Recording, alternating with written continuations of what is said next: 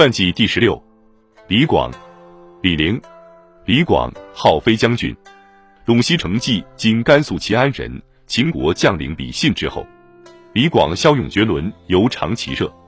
汉文帝十四年（前一百六十六），匈奴入侵萧关（今宁夏固原县东南），广从军入伍，任郎，后为武骑常侍。文帝见他英勇善战，感叹道：“可惜李广生不逢时，如在高祖时代，封万户侯，不足道也。”景帝时，他先任骑郎将，后以骁骑都尉，在周亚夫麾下与吴楚叛军作战，战功显赫。曾任上谷、上郡太守，任内每遇匈奴兵至，必亲自出击，为士卒先。一日外出，簇遇匈奴兵数千人，而广仅百余骑。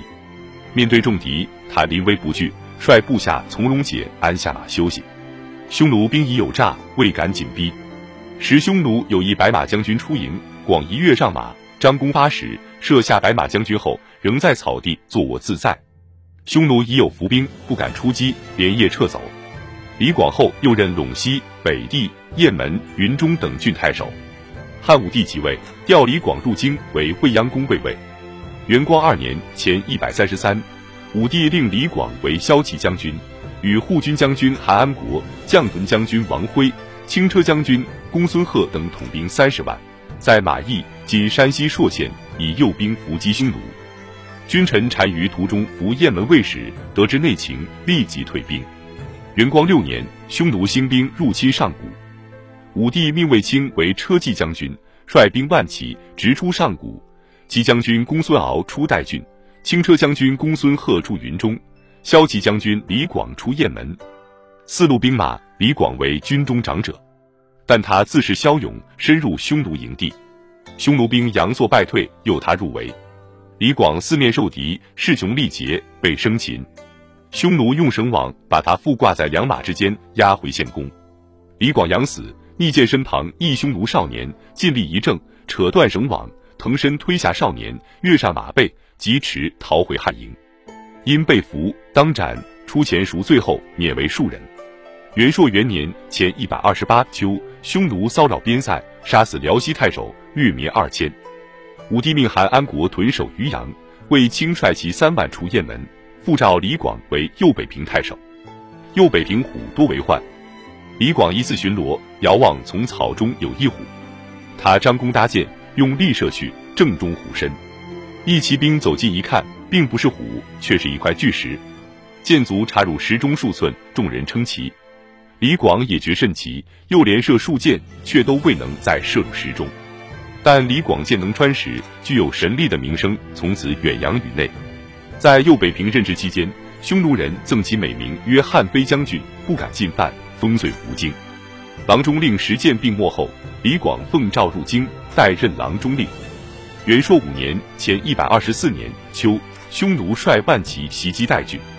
第二年春，卫青统帅公孙敖、公孙贺、赵信、苏建。李举和李广等六将军十余万众出定襄，汉军歼敌一万九千余，损兵三千。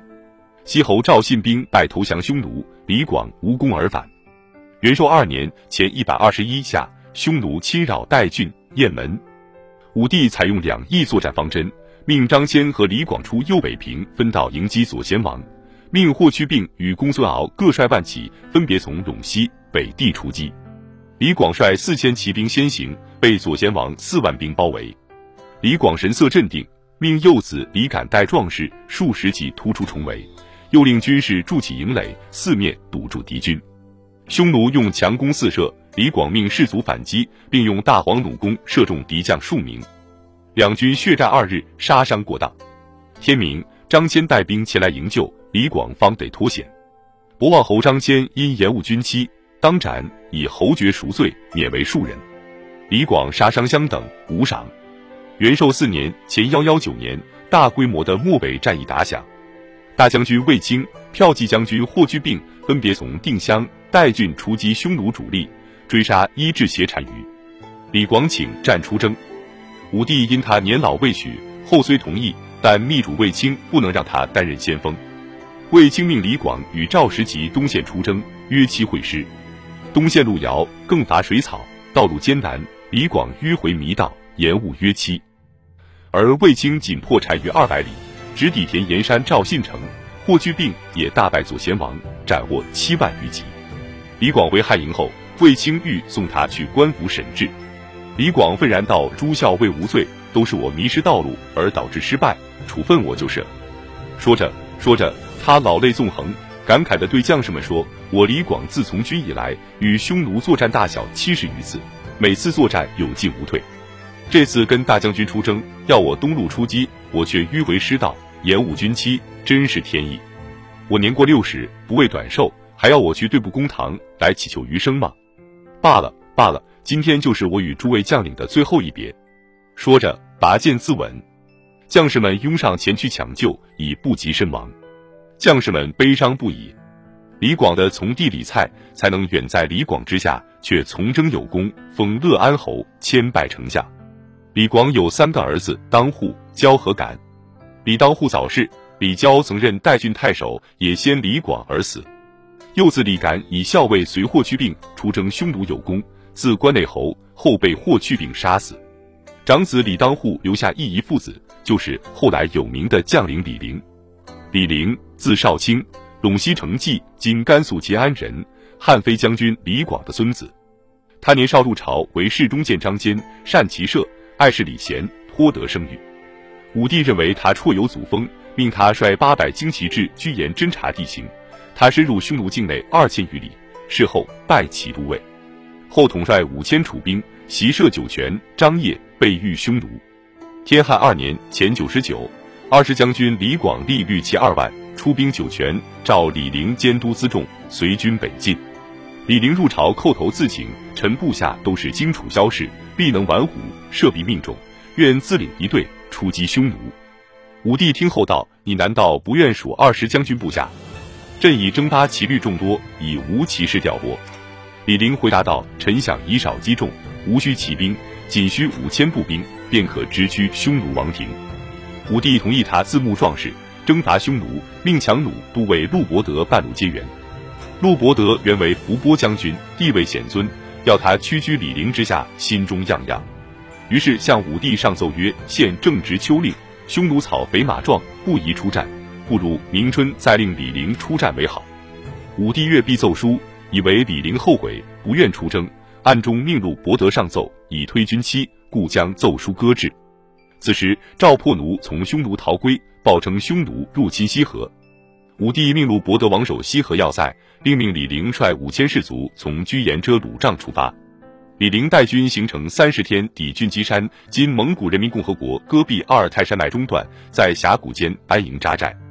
且低侯单于率三万精骑包围李陵，李陵杀敌数千，旗开得胜。单于大惊，调左右方八万骑在围李陵。李陵且战且走，大小战数百回合。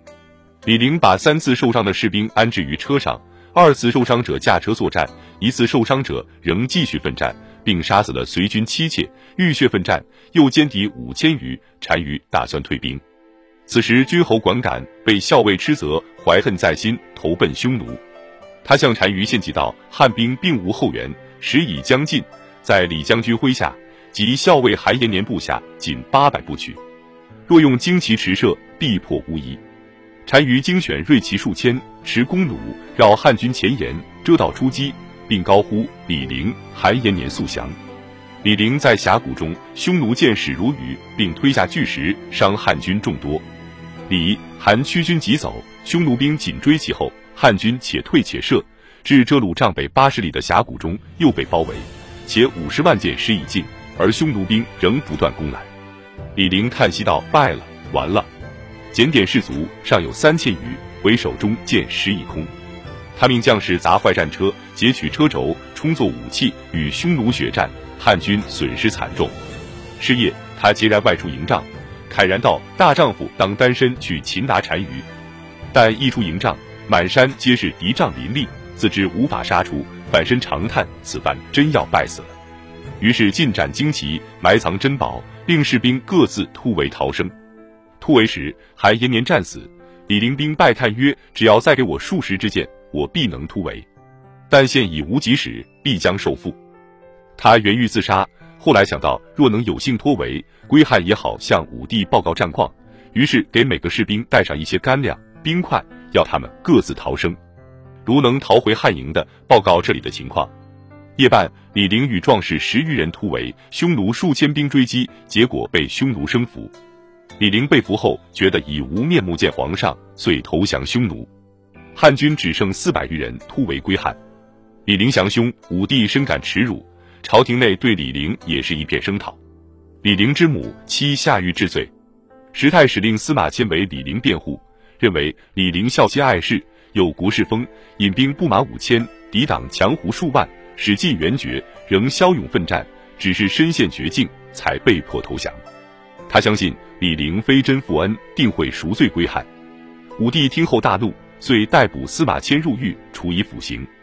一年后。武帝派殷于将军公孙敖带兵深入匈奴境内营救李陵，公孙敖路上与左贤王相遇，不敌而回。返朝后会演失败，谎称李陵在匈奴教练匈奴旌旗，致使失败。武帝于是诛杀李陵老母妻子，族诛的消息给李陵极大刺激，绝了归汉的念头，娶匈奴女为妻，被立为右孝王。李陵又奉单于之命，至北海劝降苏武。在劝降中，他被苏武大义凛然的气节感动。在送别苏武的宴席上，他边舞边歌：“穿过茫茫沙漠呀，万里远征，浴血奋战匈奴啊，替皇上统兵。深山峡谷被围呀，弓摧刀剑折，五千壮士牺牲啊，我声名扫地已尽。白发老母遭惨死啊，虽想报国恩，何处是归程？且低侯单于病没，子孤路孤寂立，汉派使臣至匈奴。”李陵则问汉使：“汉廷何以要诛杀己母妻？”汉使把公孙敖的话复述后，他愤然道：“这是李旭所为，与我何干？”李陵恨李旭教匈奴练兵，累及老母娇妻，一日乘其不备，赐死李旭。昭帝即位，大将军霍光与左将军上官桀辅政，与李陵旧义甚笃。太陵同乡任立正等三人去匈奴招灵归汉。任立正在匈奴时与李陵宴会数次。但无密谈机会，只能在宴席上示意御陵归汉。后李陵与立正会面，指着自己一身胡服，感慨地说：“我以胡服追迹，归一耳，恐再辱，无意重归。”立正回汉时，李陵托他带回一封给苏武的信。李陵在匈奴二十余年，元平元年前七十四去世。